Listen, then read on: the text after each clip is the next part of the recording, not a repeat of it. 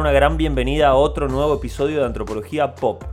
Mi nombre es Juan Manuel López Manfré, mejor conocido como Biografía Mutante, y hoy vamos a hablar del nuevo disco de C. Tangana. Hace unas semanas comenté en mi Instagram, Biografía Mutante, que debíamos prestar atención al próximo lanzamiento del ex rapero español, podemos decir, devenido en artista urbano, reggaetonero y ahora transformado en cantautor de canciones latinoamericanas, Tangana. Efectivamente, el disco El Madrileño se publicó a fines de febrero y en él el artista nos presenta su nuevo alter ego, El Madrileño. Les recuerdo si quieren seguirme y quieren seguir este debate en mis redes sociales. En Instagram estoy como Biografía Mutante y en Twitter como Soy una biografía. Y bueno, hace una semana salió el tan famoso y esperado disco El Madrileño de este artista que se llama Antón Alfaro. Antón Álvaro Alfaro, eh, que se dio a conocer primero como rapero con el nombre de Crema, y después dio un salto en su carrera, aproximadamente para el año 2015, como artista urbano, artista de hip hop, de trap eh, y de reggaetón con el nombre de Z Tangana. Y si bien sigue llamándose Z Tangana, saca un disco que nos plantea un alter ego, nos plantea eh, a este personaje que se llama El Madrileño y lo hace de alguna manera para tomar distancia del mundo quizás de la música urbana. Con esto que quiero decir, sigue siendo un artista de la música urbana, pero está empezando a explorar el mundo de la canción, el mundo de la canción eh, de los géneros puros, de los géneros latinoamericanos eh, y también de los géneros tradicionales españoles. El disco va repasando eh, el flamenco, eh, con invitados como los Gypsy Kings, por ejemplo. Eh, va repasando el son cubano con de Ochoa cantando una canción. Repasa la bossa nova, teniendo a Tosquiño de invitado en voces y en guitarras. Y así por varios géneros. Yo creo que Tangana decide seguir el camino de los crooners internacionales como Julio Iglesias. Se está posicionando como un cantante que quiere dejar una marca y no quedarse en la misma ola de artistas actuales del mundo urbano. Está tratando de trascender. Y por eso yo creo que hace un corrimiento de sus coordenadas espaciotemporales. Trata de moverse no solo de su propio entorno musical, no solamente de su propia ciudad y de su propio género para visitar otras regiones de Latinoamérica y, y curtir, aprender otros géneros, sino también busca referenciarse con generaciones anteriores. En este disco tenemos, como les decía, colaboraciones del cubano Elía de Ochoa, José Feliciano, que es un histórico de la guitarra y de la canción latinoamericana, Jorge Drexler y Andrés Calamaro, quizás estos como los últimos que más llamaron la atención cuando salió el disco. Son todos artistas de generaciones anteriores y atención, de otros géneros musicales. Me parece súper interesante este giro que hace. Primero, desde lo sonoro creo que hay una cuota de innovación, una cuota de, apertura a la hora de poder construir canciones con los recursos de la música urbana, con cajas de ritmos, con sintes, con samples, con computadoras, etc. Montados, literalmente las canciones montadas sobre géneros de raíz flamenco, rancheras, bossa nova, son cubano, paso doble, etc. Voy a repasar un poco la lista de, temas, el tracklist del disco, para que veamos el ejemplo. Y les voy a recomendar que después hagamos un repaso musical si quieren escuchar el disco. Como les dije al principio, o, repasarlo, volver, siéntanse libres. Este es un podcast que no busca retener a la audiencia eh, con ningún tipo de artilugio Em, de las ciencias del comportamiento y de las neurociencias, sino simplemente con el espíritu de la conversación y de lo interesante que pueda ser esta conversación o no. Primer tema del disco se llama Demasiadas Mujeres y van a ver que es una especie de paso doble de, género español como tradicional. Y de hecho al final de la canción, cuando baja toda la cuestión de, de la caja de ritmos, de los sintetizadores, de la interpretación de Zetangana, queda sonando el sample de un paso doble. El pam pam pam pam pam pam pam pam pam pam pam. Con lo cual nos está diciendo que esta canción también, si la desmantelamos, podría ser tocada así, con una guitarra. De hecho, Z Tangana dicen en las entrevistas que es un disco que surgió de las guitarras, de los puntos intermedios en las giras, de las pruebas de sonido, de los camarines, donde siempre había una guitarra española y se tocaban algunos acordes y se, se empezaba a cantar. El grupo, el equipo con el que estaba, las personas que estaban empezaban a cantar eh, y armar canciones. También es interesante esto porque estamos, por ahí me adelanto a una conclusión, pero estamos ante un disco que es de un rapero que está aprendiendo a hacer canciones. No es un dueño del oficio de la canción, no es un calamaro, eh, no es un Drexler, si bien los, tiene como, como, como influencias generales. Es una persona que viene del rap, de escribir con otras métricas, de buscar de decir las cosas de otra manera, de las entonaciones musicales de las palabras de, construidas de otra manera. Por lo tanto, estamos viendo un disco que si bien es fresco, en mi parecer, digo, desde el mundo de la canción, quizás falta como un poco más de, oficio.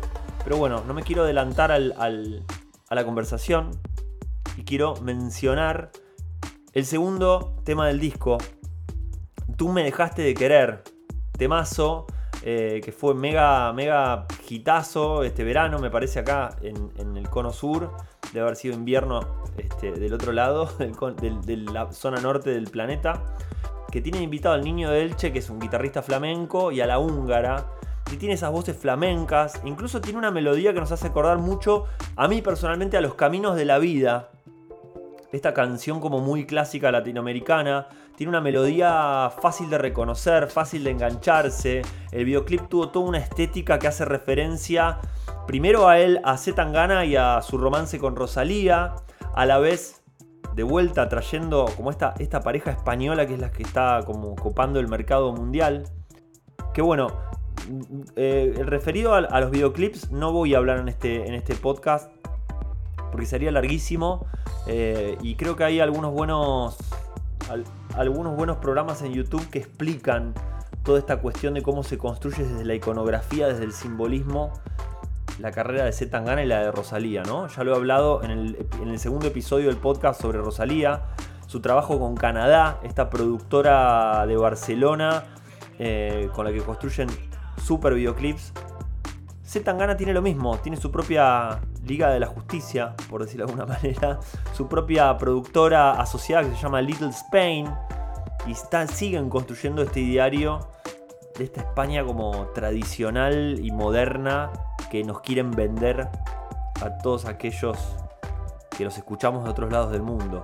Y me parece interesante pensar qué es lo que quieren vender hacia el mundo anglo, el mundo donde está el dinero y donde también es el epicentro de difusión de cultura mundial. Lo que funciona en Estados Unidos funciona en el mundo. Tanto Rosalía como de a poco se tan gana quieren entrar en esa, en, ese, en esa porción de la industria musical y están construyendo una imagen que en un punto también es lo que se espera ver, lo que quieren ver de lo que es el imaginario de España, ¿no? Pero bueno, me sigo adelantando y no quiero adelantarme. Tercera canción, Comerte entera, eh, con Toquinho, ¿qué más decirles? No sé cómo, cómo lográs ese fit, esa colaboración, pero me saco el sombrero, me encanta. Eh, es una canción que escuchamos y es los acordes de bossa nova, el toque de bossa nova está de fondo en la canción. Es súper interesante lo que sucede a nivel innovación musical, cómo empiezan a fusionarse el género urbano, la música electrónica, el hip hop, de qué manera empieza a entrar en estos géneros tradicionales. Y podemos seguir como repasando el disco entero, me parece que las tres primeras canciones hablan demasiado, está muy bien pensado el disco. Me voy a quedar con la canción 11, que se llama Cambia, con estos cantantes norteños mexicanos, Karim León y Adriel Favela. Y con esto estamos entrando al punto 2 de análisis de este disco. La prensa, la prensa digo por decir un diario español, salió a decir que el disco El madrileño de Zetangana es un disco masculino y que por eso va a ser controversial durante este año de su lanzamiento. Es un disco claramente desde la perspectiva de un hombre, un hombre heterosexual, este, old school, tradicional, que no tiene muchas herramientas para procesar sus sentimientos y trata de hacer lo que dice Zetangana en sus letras todo el tiempo, fugarse para adelante, ir hacia adelante. Para mí, el ejemplo más claro de, ese hombre eh, en, el personaje de ficción que, retrata muchísimo ese tipo de masculinidad es Don Draper de la serie Mad Men. Un hombre que, es un, que se muestra siempre como un ganador, que esconde sus sentimientos, que se los esconde al mismo, em, que busca de alguna manera a través de, su apetito sexual y de seducción eh, tratar de, desentenderse de lo que le pasa internamente, tratando de estar con muchas mujeres. Em, lo que se dice una fuga hacia adelante. El personaje del madrileño lo está diciendo todo el tiempo. Me estoy fugando hacia adelante. En su canción Un veneno lo está diciendo. Eh, tengo un veneno que no lo puedo parar, que quiero fama, quiero mujeres, quiero dinero. Em, y no sé frenar. Y quizás no quiera detenerme a frenar porque si me detengo a, pensar y ver qué me pasa, nada, me dedicaría a ir al psicólogo todos los días en vez de hacer una carrera musical tan prolífica como la de este muchacho. Es un disco masculino, dijo la prensa, y es verdad, no se equivocó.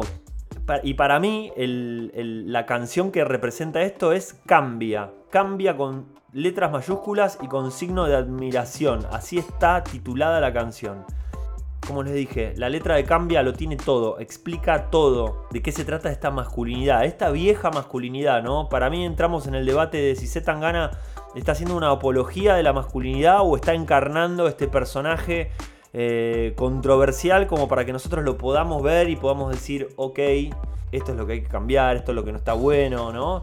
El artista que critica el mal o el artista que encarna el mal para de alguna forma mostrarlo y, buscar que la sociedad eh, lo pueda ver más claro, ¿no? La letra de Cambia tiene esta primera estrofa.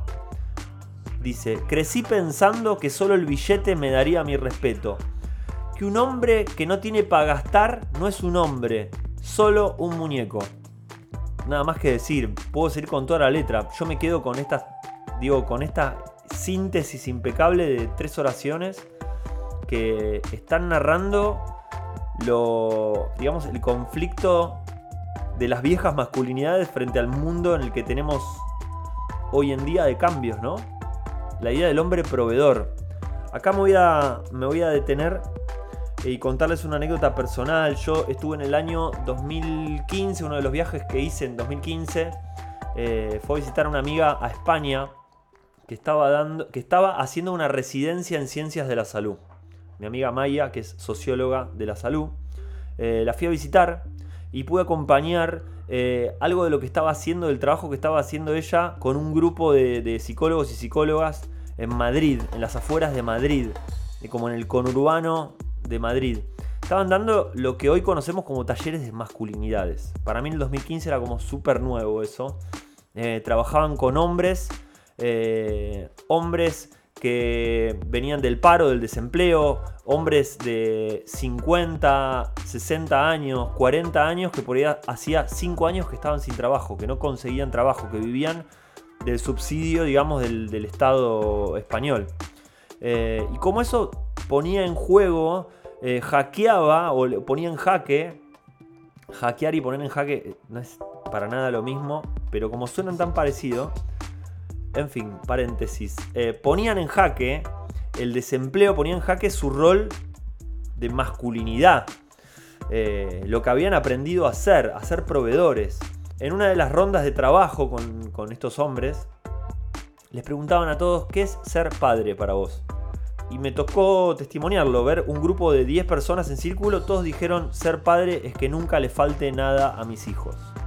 Fuerte, porque lo primero que se les ocurre es ser hombre proveedor y nadie hablando de, ¿no? de darle cariño a mis hijos, de escucharlos, digo, no sé, de cosas que se me pueden ocurrir.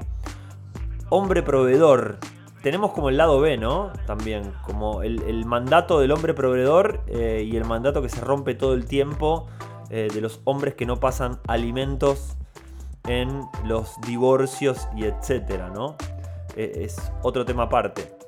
Pero con lo que quería contarles de, digamos, de anécdota personal, me pareció cuando escuché esta canción Cambia, qué interesante el personaje que está planteando, porque es un personaje inmoral. El madrileño es inmoral, está pasado de moda, es un personaje como de, Madrid de antes, este, que no quiere parar nunca, que quiere ser un ganador con las mujeres. Una especie, lo que les decía, un crooner, un Julio Iglesias del, siglo XXI.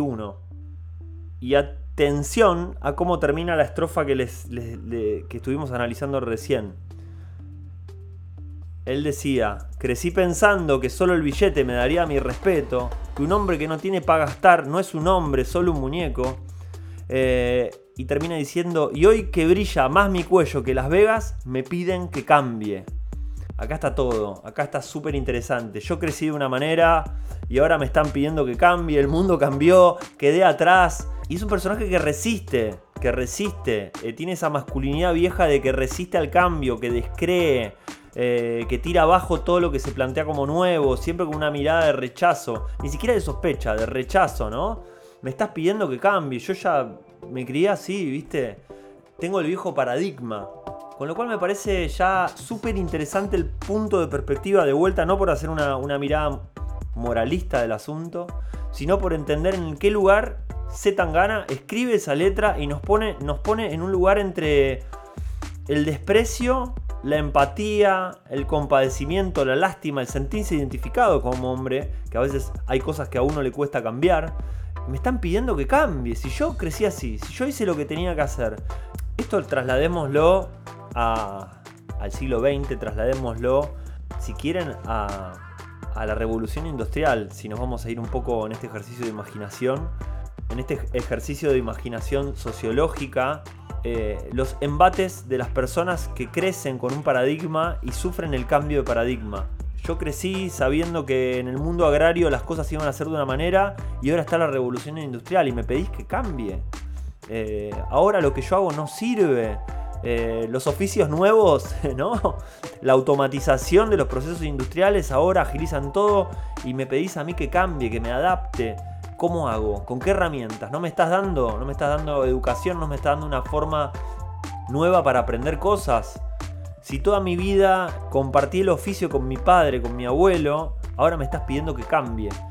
Me parece que es súper interesante, volviendo a Zetangana, a la música urbana, al disco del madrileño, no irnos tan lejos. Me parece súper interesante el dilema que nos trae, la resistencia al cambio y algo que va a pasar cada vez más rápido, que es que eh, los paradigmas están en constante reformulación, en constante crítica, en constante transformación. Lo que sirve hoy, en cinco años probablemente no sirva. Así que bueno, seguimos. Em, de a poco nos vamos poniendo antropologics eh, en, este, en este episodio.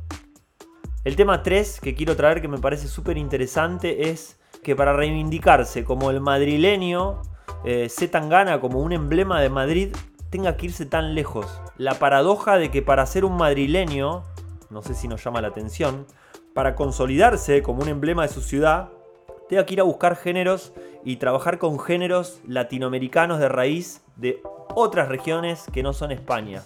Es que acá eh, estamos dando vueltas espiraladas sobre las mismas temáticas desde cuando empezamos este podcast en el episodio 1. Apropiación cultural versus hibridación cultural. Eh, las grandes ciudades cosmopolitas, avasallantes como el centro de la inmigración mundial del cruce de culturas eh, y lo que denominamos las hibridaciones culturales, que para mí están mal llamadas apropiaciones culturales, que se dan en las calles de ciudades gigantes como Buenos Aires, Madrid, Barcelona, Nueva York o Londres.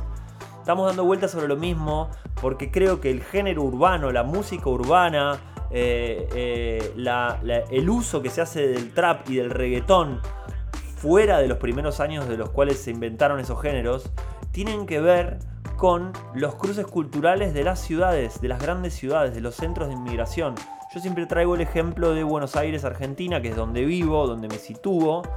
Eh, cómo cambiaron los últimos 10 años con la inmigración venezolana, cómo cambió eh, la comida en las calles, cómo cambió los lugares donde se va a bailar música, cómo cambiaron los grupos de amigos, em, los grupos de, digamos, de socialización.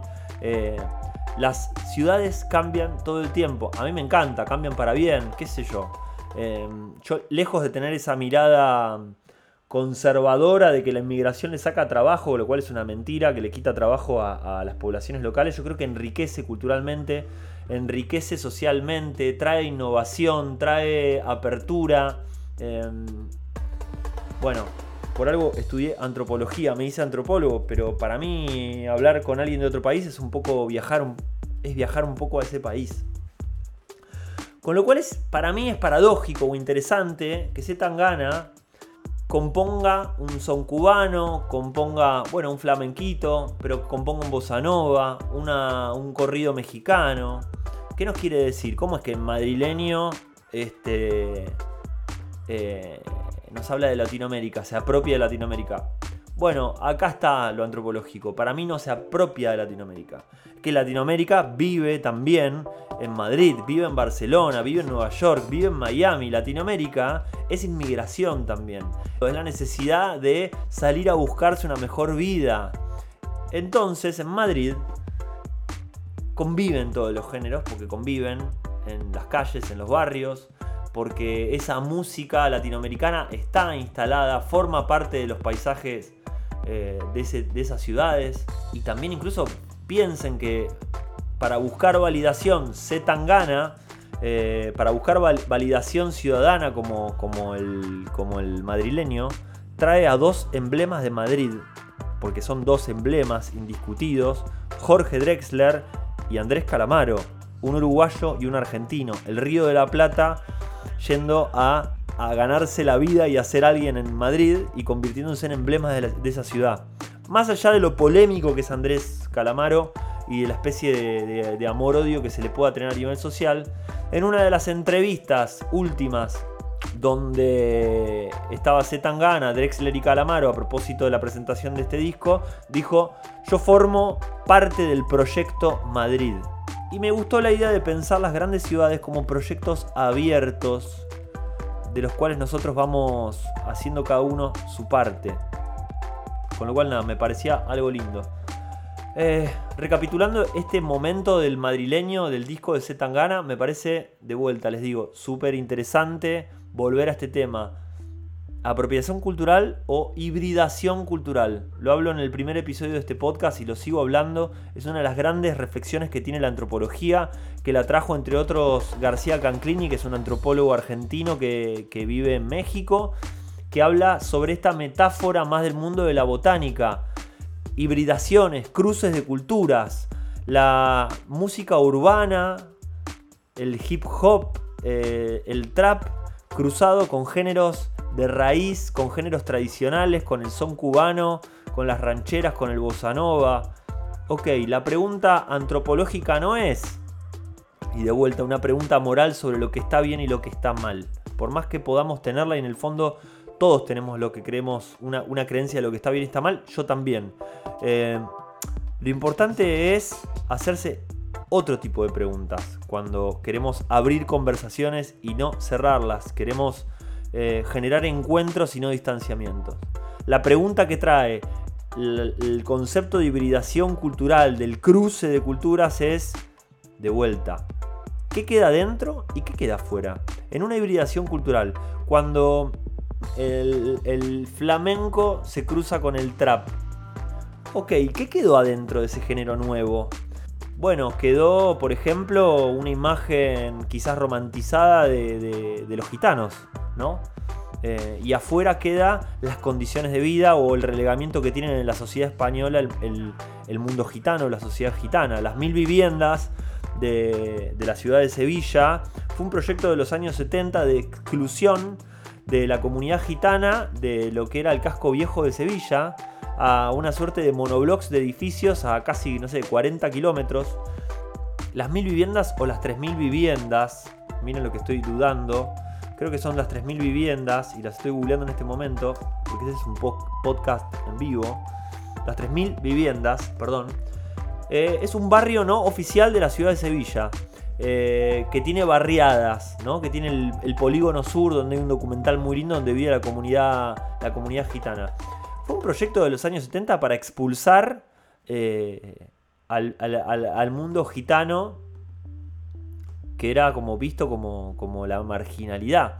Entonces, hoy vas a visitar eh, Sevilla. Tuve la oportunidad de volver a Sevilla justo antes de la pandemia, 2000, verano del 2020 argentino, enero de 2020, febrero de 2020. Eh, y lo que ves es un casco histórico, eh, súper lindo, súper como con la estética, con la arquitectura, pero lleno de negocios. Y no ves un gitano, una gitana, ni, ni, ni, a 10 kilómetros. Y decís, che, pero esta era la tierra del flamenco, ¿qué, qué pasó? Eh, bueno, ¿qué pasó? ¿Qué quedó afuera? ¿No? del género flamenco. Eh, ¿qué, es lo que ven desde el otro lado del, continente que se ve como, como género como género flamenco. Bueno, según la romantización, quizás Rosalía está romantizando el flamenco, mostrándonos toda esta cuestión como, como eh, eh, bucólica, tradicional, del mal querer, de no sé qué. Eh, y los gitanos que están en las 3.000 viviendas, viviendo a 40 kilómetros de España, olvidados, relegados. Bueno, hibridación cultural. Ese término nos permite pensar esto. La apropiación cultural nos va a hacer solamente enfoco en le robaron no sé qué, le robaron esto, esto porque esto le pertenece a... Em, yo pregunto, quizás hay otras formas de construir em, de construir quizás devenires y construcciones de géneros nuevos, eh, menos traumáticas, menos, menos eh, excluyentes a nivel social. Me parece que apropiación cultural de vuelta trae el enojo, trae la idea de, analizar todo por si es original o no, si se robó o no. Eh, nos trae la idea como nada, trae temas para mí muy peligrosos como el purismo, como tratar de buscar el purismo, eh, tratar de, ¿no? En, el Río de la Plata cuando se decía lo que hace Piazzolla no es tan original, buscar como esas cuestiones medio mm, medio autoritarias, porque para mí la búsqueda de lo puro, la búsqueda de lo original es peligroso y nos hace acordar siempre a, a devenires que terminan en movimientos políticos y sociales bastante violentos, bastante autoritarios nos acercamos al final triste de esta historia. Hibridaciones culturales, grandes ciudades, España, flamenco, géneros de raíz, C. El madrileño, la música urbana en el mundo. Eh, ¿A dónde nos lleva? Para mí el final un poco triste esta historia, que es la españolización de España. Eh, el esencialismo como forma de vender tu cultura en el capitalismo. Eh, al igual que se espera que en un reclamo eh, de grupos de pueblos originarios, de indígenas, de aborígenes, eh, que están pidiendo por tierra, se espera que sean aborígenes esencialistas, que tengan pluma y tocado y sus vestidos tradicionales, como nos hace, vemos en las películas de cowboys. Se Tangana revisita los clichés masculinos esperables del ser español, eh, con un disco y con videos que a mí me dejan como una especie de halo de. como una especie de tufo de derechas. Como para poder construir este, este fetiche, esta mirada eh, de España, un poco que es la que quieren ver, la que espera el mundo anglo de lo que es España se toman elementos medio como derechosos de una España más vieja, ¿no? De una España medio franquista ahí, de, estos hombres de antes, de ciertas cosas con los toros, que no sé, a mí no me deja, no me deja en el fondo un buen gusto. Eh, no sé si es la, mejor cara de España, con lo que me gusta España y con lo que quiero ese país y culturalmente lo que representa. Eh, y me pasa lo mismo con Rosalía, me pasa lo mismo con los videos del mal querer, toda esta cosa de los toros, de las motos, de no sé qué, de una marginalidad ahí medio como, viste, que, está como medio fetichizada. Y esto me trae un, sí, un super tema antropológico de cierre, que es el concepto que trabajó, que trabajó en Argentina, sobre todo Claudia Briones, que es una antropóloga que tuve de, de profesora, ahora no, creo que no da más clases en su libro La alteridad del cuarto mundo, una deconstrucción antropológica de la diferencia. Para que vean que la palabra deconstrucción no es tan nueva. Es un libro de 1998 que trabaja este concepto, aboriginalidad. Aboriginalidad. Y nos quedamos con la segunda parte, originalidad. Eh, en los devenires del mundo eh, global y globalizado que tenemos, eh, en las luchas políticas se adoptan ciertas estrategias para conseguir ciertas cosas a cambio. Piensen, digo, yo pienso desde Argentina, pienso por ejemplo en el pueblo Com, que sobre todo está en, la provincia de Formosa, eh, también acá en la provincia de Buenos Aires, en el Chaco un dirigente que tuvieron un representante que se llama Félix Díaz, que fue como un emblema de, la lucha por, la reivindicación de derechos y de tierras eh, del pueblo com frente al gobierno argentino. Félix Díaz siempre aparece en las entrevistas con su tocado tradicional, con su camisa con el bordado también tradicional del pueblo com, con el pelo largo, apostando siempre a mostrar eh, una imagen que es la que se espera del mundo gringo, del mundo occidental, sobre lo que son eh, los indígenas, lo que son los pueblos originarios, ese mundo como eh, antiguo, suspendido en el tiempo, tradicional, amigable con la naturaleza, con su entorno, que vienen a darnos todo el tiempo como una especie de, de enseñanza moral sobre lo malo que somos este, los blancos y lo mal que tratamos la naturaleza, muy vinculados con la ecología, etc. La realidad que Félix Díaz, eh, años antes de, poder ser el representante de, la lucha política del pueblo com, era eh, y es un pastor evangelista que tenía el pelo corto, que se vestía sin los tocados tradicionales, eh, y era una persona que aún así tenía sus creencias políticas y cree lo mismo que hoy y reivindica lo mismo que hoy.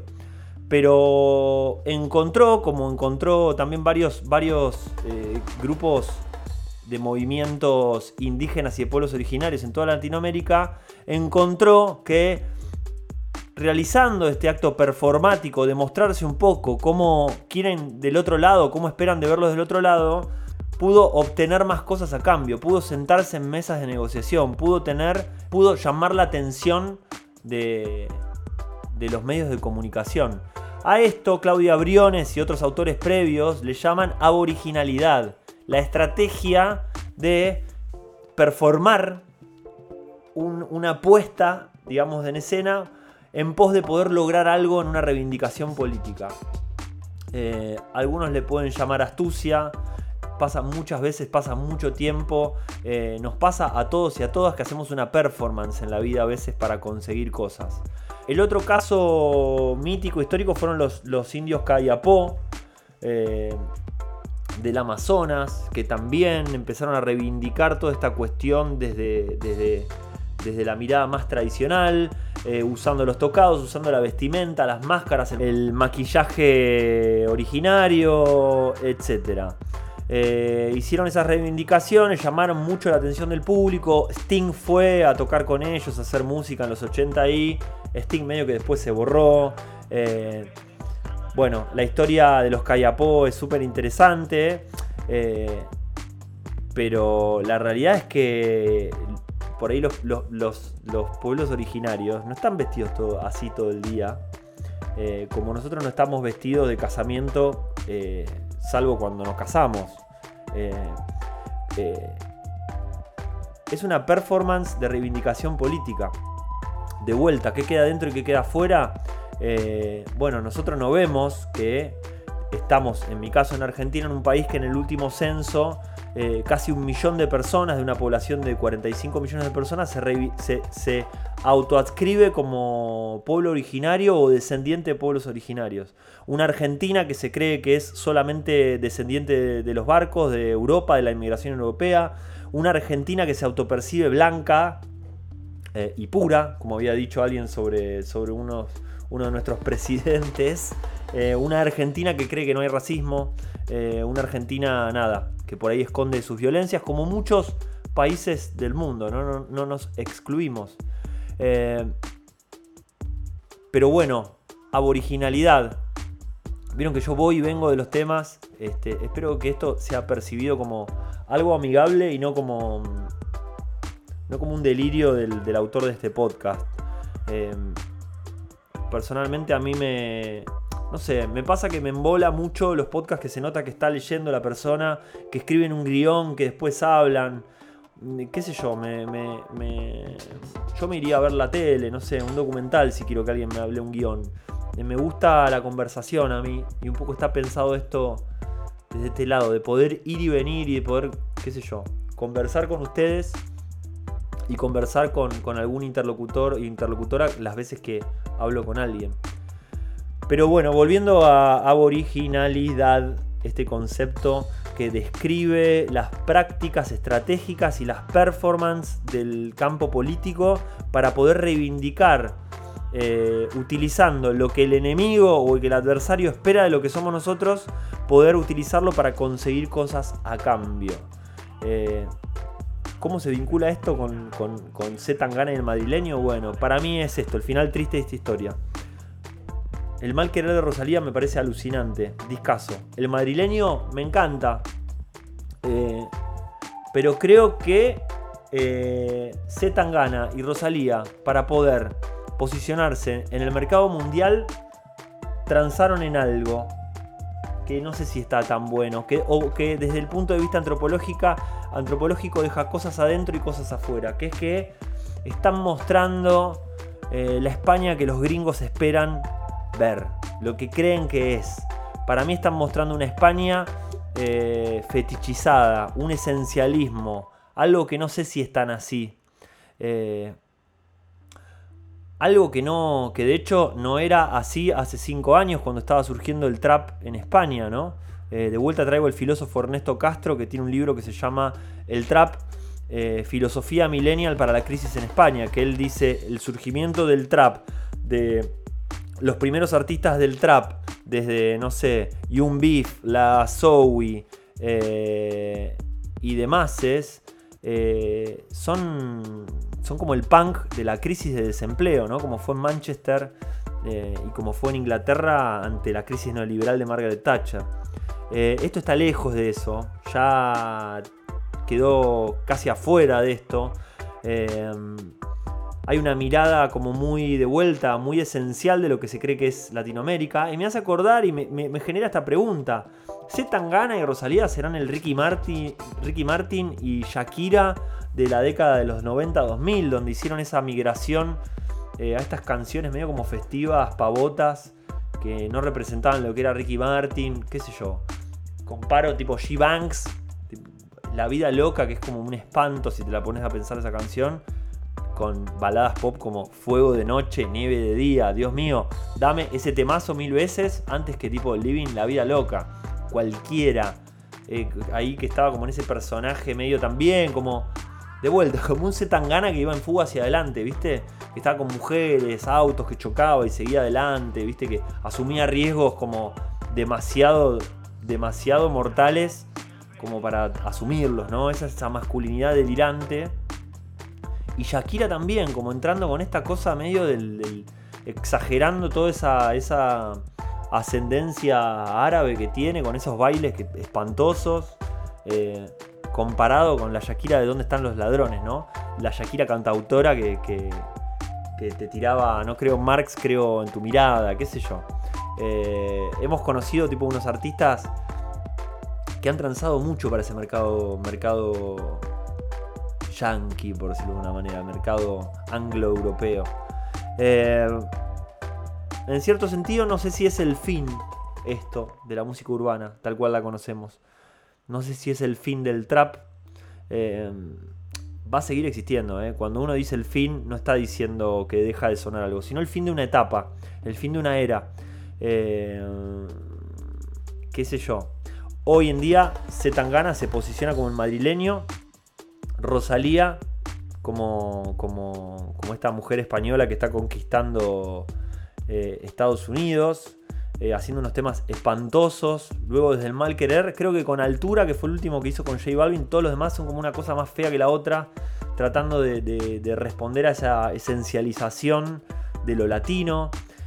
Tenemos el otro tema que es que dos representantes de un país colonial, de un ex imperio que colonial, eh, se apropia de Latinoamérica y se lo lleva.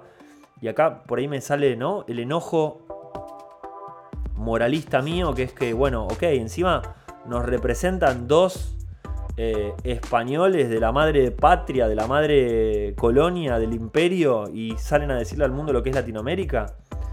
Ok, bueno, vamos a pensarlo. Todo esto em, eh, convive en mí con un disfrute máximo esos dos discos. Me encantan. Creo que Zetangana también le falta el oficio del cantautor. Es un chico eh, muy inteligente, muy sagaz, que viene del rap, y que está aprendiendo a hacer, digo, creo que le está trayendo las canciones, al género canción, le está trayendo la picardía del rap en las rimas, eh, que me parece que está buenísimo. Eh, pero falta mucho más como exploración de la melodía, qué sé yo. Pero bueno, les habla un simple mortal, un anónimo, un, biografía mutante, este, frente a estos tipos y tipas que son monstruos eh, que están innovando un montón, que están haciendo un montón de cosas que son increíbles. Bueno, no me quiero demorar más, creo que hablamos bastante sobre el madrileño. Eh, y más a partir de la mitad de este programa en adelante eh, apareció la antropología fuerte. Nos quedamos con la hibridación cultural, nos quedamos con la originalidad, con las estrategias, las mal llamadas estrategias de, negociación que a veces eh, instalan en el imaginario cosas que no somos. Eh, los pueblos originarios no están vestidos como en las películas de cowboys, están tratando de vivir como nosotros y nosotras, eh, con sus problemas, con sus problemas de tierras, con sus reivindicaciones, con sus problemas, en el caso de Argentina, en Formosa. Han estado matando mucho, los han estado violentando mucho y con muchas complicidades y silencios eh, de los gobiernos locales.